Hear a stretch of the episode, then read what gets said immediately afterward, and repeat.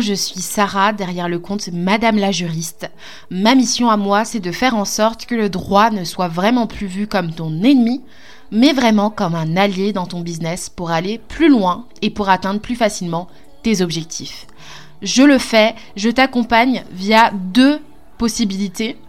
Euh, soit je te fournis en fait des modèles d'actes juridiques qui vont te permettre de te mettre en conformité, d'anticiper les problèmes dans ton business, ou soit je t'accompagne à passer de micro-entreprise à société et à aller encore plus loin, à aller vraiment défoncer ces barrières qui viennent dans ton esprit, te dire que tu n'es pas capable, te dire que tu n'es pas assez.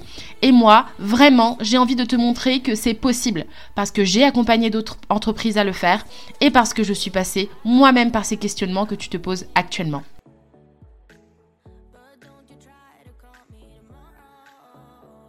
Hello, hello, je suis tellement contente et ravie de faire cet épisode de podcast. Pour tout avouer, j'avais vraiment envie de le faire déjà depuis janvier, dès lors que euh, j'étais en train de travailler sur ce passage en société. Mais j'avais besoin d'avoir du recul et je pense qu'un trimestre, c'est pas mal pour pouvoir raconter un peu mon expérience, raconter déjà pourquoi j'ai voulu passer en société et pourquoi je suis ravie d'être passée en société. Euh, donc sur le pourquoi j'ai voulu passer en société déjà, commençons par le commencement. J'ai voulu passer en société parce que je voulais absolument que mon statut puisse suivre la croissance rapide de mon business. Mon business a vraiment explosé, entre guillemets, euh, par rapport à ce que moi j'avais prévu. Euh, il a fait x10 par rapport à mon prévisionnel. Euh, parce que avant de me lancer, j'ai fait un prévisionnel sur trois ans. J'avais besoin de, j'avais ce côté bon élève où j'avais besoin de rationaliser le fait de me lancer. Et très honnêtement, je me disais, voilà, je gagnerais à peu près le SMIC. Et en fait, il faut savoir que euh, bah, c'est pas du tout ce qui s'est passé. Ça a beaucoup augmenté. Et d'ailleurs, peut-être qu'un jour, je ferai un épisode des podcasts où je vous parlerai de l'analyse de mes chiffres pour que voilà, on puisse en parler et que ce sera plus simple. Mais pour l'instant, je ne le fais pas parce que je sais que ça peut mettre voilà des personnes dans l'embarras ou de l'autre côté des personnes en compétition ou encore de l'autre côté des personnes en mode ah elle fait que ça. Enfin, du coup, j'ai pas envie de créer un mood chelou mais je veux vraiment aujourd'hui dans cet épisode expliquer, sans peut-être donner les chiffres, parce que je ne sais pas si c'est un besoin de mes auditeurs, mais si vous, avez, vous, en estimez le besoin, dites-le moi. Euh, le passage en société devait voilà me permettre de, de, ne pas être freiné en fait par mon statut et de pouvoir un peu plus péter les codes. En tout cas péter les idées que moi j'avais eues dans mon prévisionnel et encore plus me dire regarde Sarah comment tu t'es sous-estimée dès le début genre vas-y. Et donc ce passage en société a permis en fait euh, de, de me dire voilà maintenant j'ai plus peur des seuils. Je sais que je les ai franchis déjà en, devant facturer de la TVA la première année alors que je n'ai pas fait une année complète. J'ai commencé une année euh, enfin même pas une année calendaire puisque j'ai commencé en mai j'ai déjà explosé les taux de TVA pour certains, c'est pas grand chose, mais pour moi, c'était énorme de déjà exposer les taux de TVA, quoi. Et donc, euh, je me suis dit, c'était déjà un faisceau d'indices pour me dire, hmm, il faut quand même, il faut quand même y aller, euh, passer en société. Et à la fois, euh, je suis aussi allée en société parce que je me suis dit, une fois que je serai dans cette étape-là, je serai plus challengée pour aller plus loin que juste moi, juste ma rémunération. Je pourrais aller chercher des projets plus ambitieux, chercher des investisseurs, faire des levées de fonds, demander des prêts, avoir un site beaucoup plus pointilleux par rapport à ce que j'aimerais et donc ça, je sais que ça pourrait coûter de l'argent. Et à l'avenir, j'aimerais aussi avoir bah, du coup une petite équipe de juristes salariés, peut-être une ou deux juristes salariés qui travailleraient vraiment sur ce projet. Euh, et puis que je serais heureuse de pouvoir bah, du coup aider à mon niveau en, en, leur proposant un poste, puisque je sais que en tout cas, euh, bah, pour l'avoir vu avec euh, les personnes qui ont été avec moi en études et même moi quand j'ai recherché mon premier boulot, c'est pas simple de trouver des postes salariés, de trouver des entreprises qui nous font confiance, dans lesquelles on peut évoluer, dans lesquelles on a une vraie place et qui sont, on va dire, euh, plutôt challengeants, intéressants et on va pas se sentir en tout cas saoulé de faire que du droit sanction tout le temps.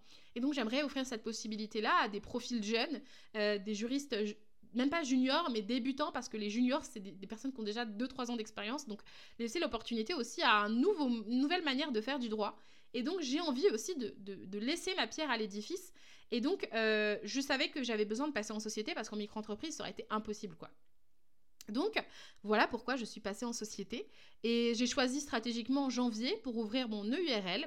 J'ai décidé de prendre une EURL euh, parce que je voulais que mon organisme de formation me serve à me rémunérer Et, donc, je savais qu'en termes de cotisation sociale, j'étais plus gagnante de fonctionner par ce système-là. Et je savais aussi que pour cette société-là, je ne voulais pas avoir d'investisseurs, je voulais être seule à la barque, je voulais pas avoir d'associés, je voulais vraiment être en mode solo et euh, faire grandir cet organisme de formation en passant euh, Qualiopi, en ayant des financements, en pouvant euh, du coup bah, laisser des personnes payer avec leur CPF. Donc je me suis dit, ça c'est mon objectif. Et donc j'ai décidé de passer en société pour l'organisme de formation. Et à côté, fallait faire quelque chose de ma micro-entreprise. Donc, je l'ai déjà expliqué brièvement, mais une micro-entreprise, ça a de la valeur quand on commence à travailler, à facturer, à avoir des clients, à avoir une marque, sachant que j'ai déposé mon nom de marque, un site internet, tout ça, c'est monnayable. Et donc, il faut faire quelque chose qui va acter que ma société va racheter mon fonds de commerce parce que ma société est une personne distincte de moi. Ça veut dire que je peux très bien créer une société et pas du tout la diriger. Genre, je peux, je peux très bien me barrer, la céder à quelqu'un ou la vendre à quelqu'un et elle va quand même vivre. Donc c'est pas nécessairement parce que tu vas ouvrir une société qu'on est censé deviner que elle va racheter ton fonds de commerce. Donc c'est pour ça qu'il faut suivre une certaine procédure. Euh, et, en fait, cette procédure-là, j'ai discuté avec mon avocate, j'ai demandé exprès euh, une avocate, alors même que je pouvais me, me fier à mon propre parcours, on va dire, euh, juste universitaire, juste de formation, mais j'avais besoin d'une personne qui avait l'habitude de voir ce type de dossier et de savoir ce qu'elle me préconisait. Et donc, euh, au début, elle partait plutôt sur le rachat du fonds de commerce pour mon EURL.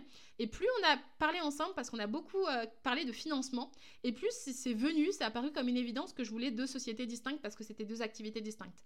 Donc, je voulais vraiment l'EURL en organisme de formation et je voulais distinguer de mon bar à modèles, qui est vraiment euh, une, boutique où on va vendre en fait des modèles d'actes juridiques avec cet esprit genre de pêche. En fait, j'avais besoin de repenser l'univers du bar à modèles. L'esprit genre juriste barmaid qui est là derrière, euh, derrière le comptoir tout le temps 24 sur 24 pour te répondre, répondre à tes questions. Euh, si tu as besoin d'un modèle à 3h du matin parce que tu te rends compte que tu as besoin de mettre quelqu'un en demeure, t'inquiète pas, elle va pas te lâcher cette juriste, elle est là dans le bar à modèles. Et donc c'était ça l'idée, l'esprit. Et donc ça m'a beaucoup inspiré. Je me suis dit, c'est là où j'ai envie d'aller chercher des investisseurs parce que ce projet est prometteur.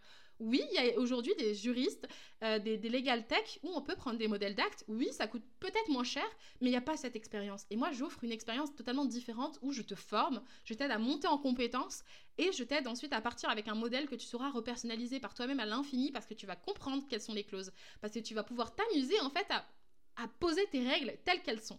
Et ça, je kiffe ça. Et j'adore ça. Et je sais que ma clientèle adore ça aussi parce que c'est pour ça qu'elle travaille avec moi. Donc je me suis dit, mais c'est ça que je veux. C'est pour ça que je veux avoir des investisseurs. Donc j'ai décidé de, faire le rachat de mon fonds de commerce avec la SASU, en fait, euh, qui va s'appeler Legal Pitch, qui va euh, du coup vraiment porter sur cette activité-là, en fait, de e-commerce, de produits numériques, euh, qui vont vraiment du coup être ces modèles d'actes. Et je suis très contente très très heureuse d'avoir pu faire cette consultation parce que même si l'avocate m'a pas dit euh, Sarah, il faut que tu fasses deux sociétés, plus on a échangé, plus elle m'a parlé de sa manière de percevoir les choses, plus euh, elle m'a aussi posé des questions très pertinentes parce que plus qu'une avocate, c'est une coach aussi. et bien ça m'a vraiment permis d'aller jusqu'au bout de mes retranchements et de me dire ah ouais, mais j'ai bien fait de me faire aussi accompagner même si je pensais tout savoir. Euh, et, vraiment, je suis très contente de dire que je suis à la tête de deux sociétés qui vont avoir des objectifs tout à fait différents. Avec mon autre société, donc la SASU, j'ai seulement pour objectif de me rémunérer une seule fois par an, donc d'avoir des dividendes avec le bénéfice que pourra avoir la société. Et euh, quand il n'y a pas de bénéfice, hein, de toute façon, euh, je compte quand même payer mes sous-traitants, mes prestataires via la SASU euh, parce que l'activité qu'ils vont principalement mener, c'est pour m'aider à faire grandir, bah, du coup, euh, la, liste mail pour le bar à modèle, etc. Donc, ce sera vraiment sur cette stratégie-là que je vais vraiment miser. Et tout ce qui concerne ma rémunération personnelle, ça va vraiment être l'organisme de formation qui est distinct en fait du, système de modèle d'acte, puisque là on va être dans la transmission, dans la formation professionnelle, c'est déclaré auprès de la DRITS, il y a des contrôles, il y a un bilan de formation, euh, il y a un bilan pédagogique et financier à faire chaque année, donc c'est autre chose. Et ça, ça me concerne moi et ça me plaît moi à titre personnel. Donc je suis vraiment trop contente. Et euh, voilà, j'avais besoin de partager ça avec vous parce que euh, oui, oui, oui, c'est un peu embêtant de quand même consigner. Il y a plein de choses qui sont embêtantes de fait de passer en société, devoir faire attention à ses factures beaucoup plus qu'avant, euh, devoir échanger aussi avec son comptable qui va parfois vérifier euh, pourquoi tu as fait telle dépense ou autre. Donc c'est un travail un peu différent. Tu peux pas te payer comme tu veux aussi parce que comme tu as des cotisations à laisser, euh, il y a aussi la TVA. Si avant tu payais pas de TVA, bon moi j'en payais avant, mais si tu payais pas de TVA avant, tu vas devoir penser à payer la TVA. Donc du coup, ça va te faire bizarre d'avoir autant d'argent et puis en fait de garder aussi peu de marge pour toi. Et et voilà, tu penses différemment en fait. Mais, je suis tellement contente parce que j'en parlerai peut-être dans un autre épisode, mais il faut savoir que le fonds de commerce qui a, été évalué, en tout cas pour l'instant, j'attends la confirmation du commissaire aux apports s'il certifie ou pas. Mais ça a quand même été évalué à 20 000 euros. Donc pour moi, c'est une somme folle. Parce que je me dis, ça fait même pas un an totalement que je l'ai fait. Et effectivement, c'est possible que ça, que ça, ça passe comme ça et que du coup mon capital social sur cette société soit de 20 000 euros, alors même que c'est pas 20 000 euros que j'ai sorti de mes poches maintenant. Mais en soi, quand je réfléchis, j'ai tellement investi dans cette entreprise, j'ai tellement eu de résultats rapides, il y a tellement une croissance euh, bah, rapide quand même pour cette activité que c'est tout à fait possible et tout à fait plausible. Donc quand on a fait ce calcul-là, j'étais en mode sérieux? et, et donc c'est de l'argent que ma société me devra, donc c'est-à-dire que 20 000 euros, ma société peut très bien aller faire un prêt bancaire pour me les payer maintenant. Et c'est à elle d'endosser cette dette-là parce qu'effectivement, elle a racheté mon fonds de commerce. Donc, c'est quand même ouf, ça vaut beaucoup mieux que d'essayer de faire des stratégies ou de se dire est-ce que je vais gagner 5000 euros par-ci, 5000 euros par-là? Genre, dites-vous que ce que vous faites est déjà monnayable et c'est déjà puissant et tellement beau. Donc, moi, le message que j'ai envie de vous, de vous faire passer aujourd'hui, c'est ne laissez pas trop traîner votre envie de passer en société. Si vous avez envie de passer en société, ne vous laissez pas traîner par des objections, des problématiques que vous avez qui sont juste hypothétiques, genre, juste qui vous poussent en fait à ne pas passer à l'action. Et dites-vous aussi que se faire accompagner, c'est vraiment très très bien, même si on pense pouvoir gérer seul.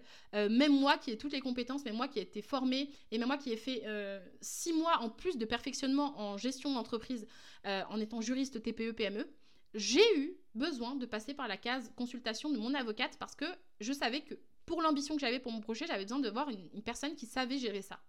Et donc c'est pour ça que moi j'ai lancé un programme qui s'appelle Legal Up, dont je vais vous parler de plus en plus dans les prochains épisodes pour vous accompagner et ne pas vous lâcher la main dans ce passage en société et vous aider à en trouver une parfaite opportunité pour vraiment atteindre vos objectifs et vraiment être là où vous voulez être. Et là, on va aller poser en fait euh, un, maximum de montée en compétences pour que vous soyez au maximum euh, dans la gestion pure et simple de votre entreprise plutôt que dans la dans le faire, plus dans la gestion que dans le faire, et vraiment piloter, euh, mettre en place des stratégies qui pourraient vous permettre de générer par exemple plus de chiffre d'affaires ou d'attirer des investisseurs ou d'attirer un autre profil de client. Tout ça, on peut le voir ensemble en six semaines. Et donc, j'ai hâte de vous en dire plus parce que toutes ces méthodologies, j'ai d'abord dû les tester sur moi-même et j'ai aussi une bêta testeuse sur qui on a testé ça et sur qui ça a totalement fonctionné et je suis très heureuse des résultats. Donc, j'ai hâte d'avoir d'autres élèves pour pouvoir mettre tout ça en application et pour pouvoir former parce que je kiffe former, former et vous aider à atteindre vos objectifs. Je vous dis à très bientôt pour un prochain épisode de podcast. Si vous écoutez ça en temps réel, entre guillemets, à la date de publication, sachez qu'il y a encore plusieurs épisodes qui vont arriver cette semaine, donc restez bien connectés. Je vous dis à très bientôt pour d'autres épisodes.